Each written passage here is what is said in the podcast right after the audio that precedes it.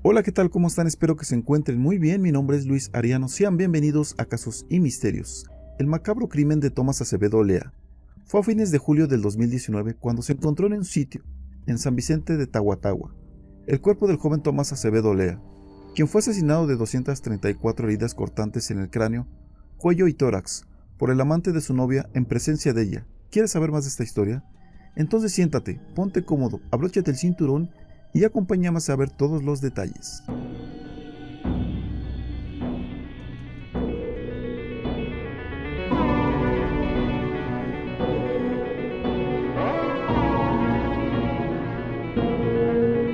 El crimen habría sido protagonizado por dos personas, correspondientes a un hombre de 23 años y una joven de 15, quienes fueron detenidos días después del suceso, gracias a una llamada que había realizado el adolescente a Thomas, y que quedó registrada en la compañía telefónica. Aunque suena increíble, la joven participó en el funeral del joven y le dio el pésame a la familia. De hecho, cuando aún no se encontraban los presuntos autores del crimen, esta dio una entrevista a un noticiero, donde lo describió como una persona que siempre te apoyaba, que sí te podía dar un consejo, siempre estaba ahí, un abrazo o algo así. Un hermano scout, compañero de enseñanza media y de colegio, dijo la chica. Días más tarde, y cuando la adolescente había sido detenida, la madre de Thomas, Beatriz Olea, sostuvo y dijo, yo no recuerdo que ella haya participado en los trabajos de búsqueda, eso no me consta, pero sí escoltó el féretro, sí me abrazó y me consoló. Eso me parece horroroso, señaló Olea a un programa de televisión en aquella oportunidad. Posterior a ello, la policía comenzó a buscar el celular de la víctima y el arma homicida, para poder analizarlas y así lograr esclarecer los hechos. Sin embargo, según declaró el imputado, quien se encuentra en prisión preventiva, este lo lanzó hacia la carretera, específicamente en el sector de los quintos, por lo que de ser encontrado por la policía de investigación, se podría dar con conversaciones claves entre la imputada y Thomas. La importancia que tienen estas evidencias es enviarlas para realizarles las respectivas pericias, para poder rescatar toda la información que hay en él. Mensajes de texto, conversaciones de WhatsApp, detalló en un periódico el comisario de la Policía de Investigación, Juan Reyes. Y en razón a establecer una relación sentimental, acostumbró a visitarla muy a menudo, haciendo caso omiso, que era ocho años mayor que ella. Quizás por esta razón su cololeo se mantuvo en el más absoluto hermetismo. ¿Cómo puede haber tanta maldad en este mundo? Con 15 años. Imagínate cómo te puede sentir, cómo se puede sentir un padre que le mataron a su hijo de esa manera. Porque hoy día, con mucho respeto a los animales, hasta los animales tienen derecho y mi hijo no lo tuvo. No obstante, y tras la falta de pruebas, el caso se fijó un plazo de seis meses de investigación, el cual finalizaría en febrero del 2020. La novia de Thomas, sabiendo lo sucedido, no tuvo remordimiento para presentarse a su funeral. Así lo evidencian unas imágenes exhibidas en uno de los noticieros como se muestra en esta imagen, donde se ve a la madre del fallecido Beatriz Olea siendo consolada por quien sería la autora intelectual del macabro crimen.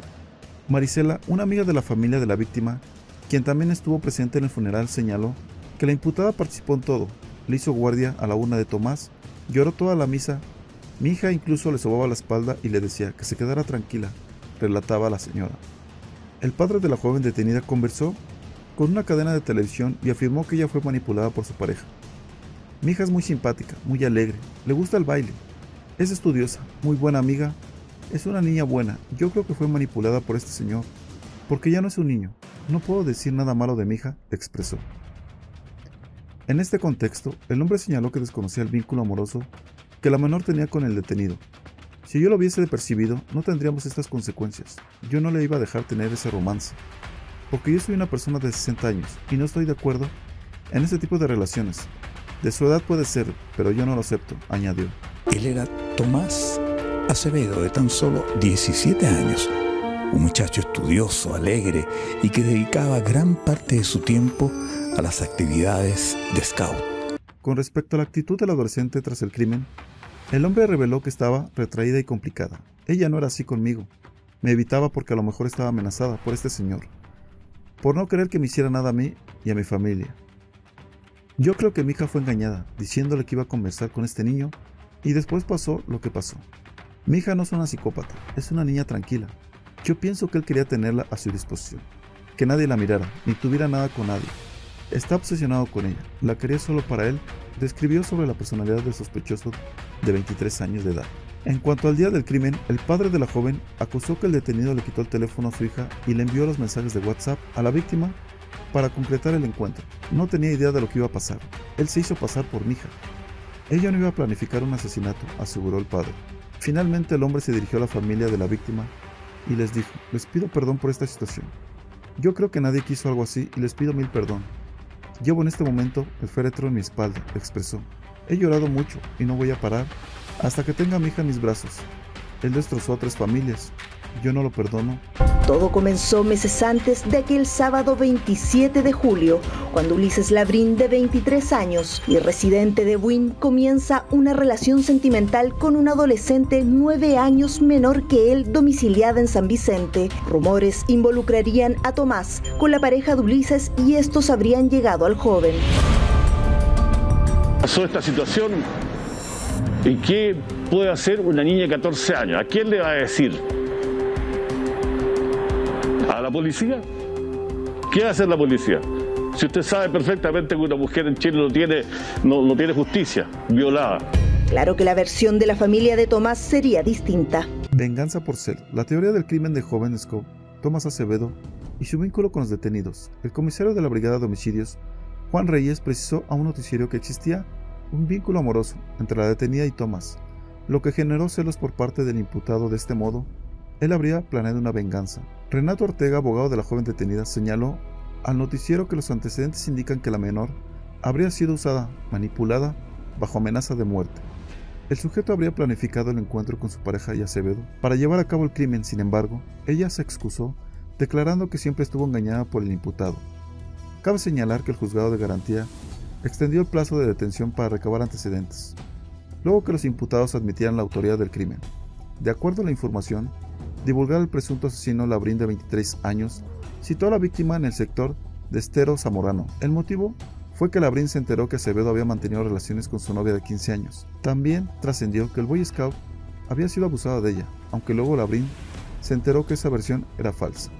El joven de 23 años planeó con anticipación el crimen, incluso con la complicidad de la menor, él usó guantes quirúrgicos y atacó a Thomas con una daga más de 200 veces mientras su novia observaba sin movilizarse. Después, ambos limpiaron la sangre, destruyeron el celular de la víctima y quemaron su ropa. Labrín, ese mismo 26 de julio de 2019, también le habría comentado a la menor su propósito.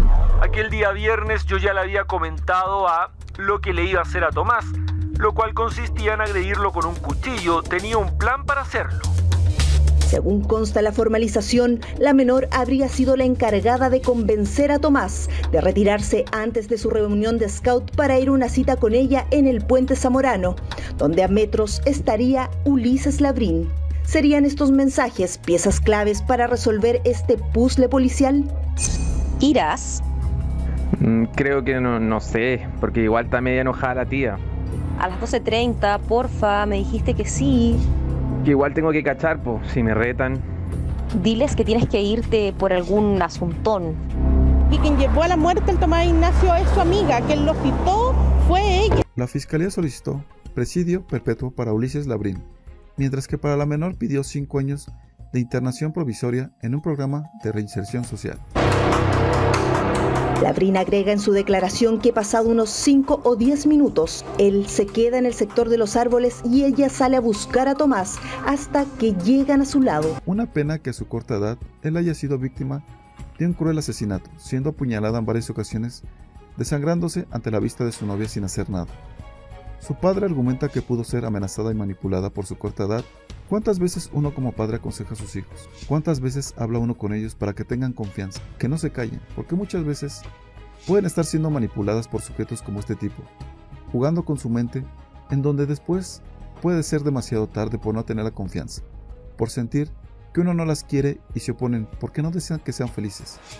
Muchas veces como padres vemos más allá de lo que los hijos no pueden ver, por tener los ojos vendados por el amor, teniendo consecuencias irreparables. Pero dime tú qué piensas, me gustaría saber tu opinión. Ya sabes que si deseas hacerlo, puedes dejar tu comentario. Si este video te gustó, dale like, manita pulgar arriba.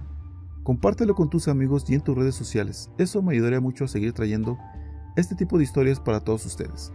Si no te has suscrito al canal, te invito a que lo hagas activando la campanita de notificaciones para que YouTube te avise cada que subo un video nuevo y no te pierdas ningún caso como este. Recuerda que cada semana subo videos nuevos. También recordarte que si deseas enviarme tu historia o un relato para que pueda ser publicado, puedes hacerlo al correo que se encuentra en la descripción. Y bueno, por mi parte ha sido todo. Les mando un fuerte abrazo, nos vemos en un próximo video. Esto fue Casos y Misterios.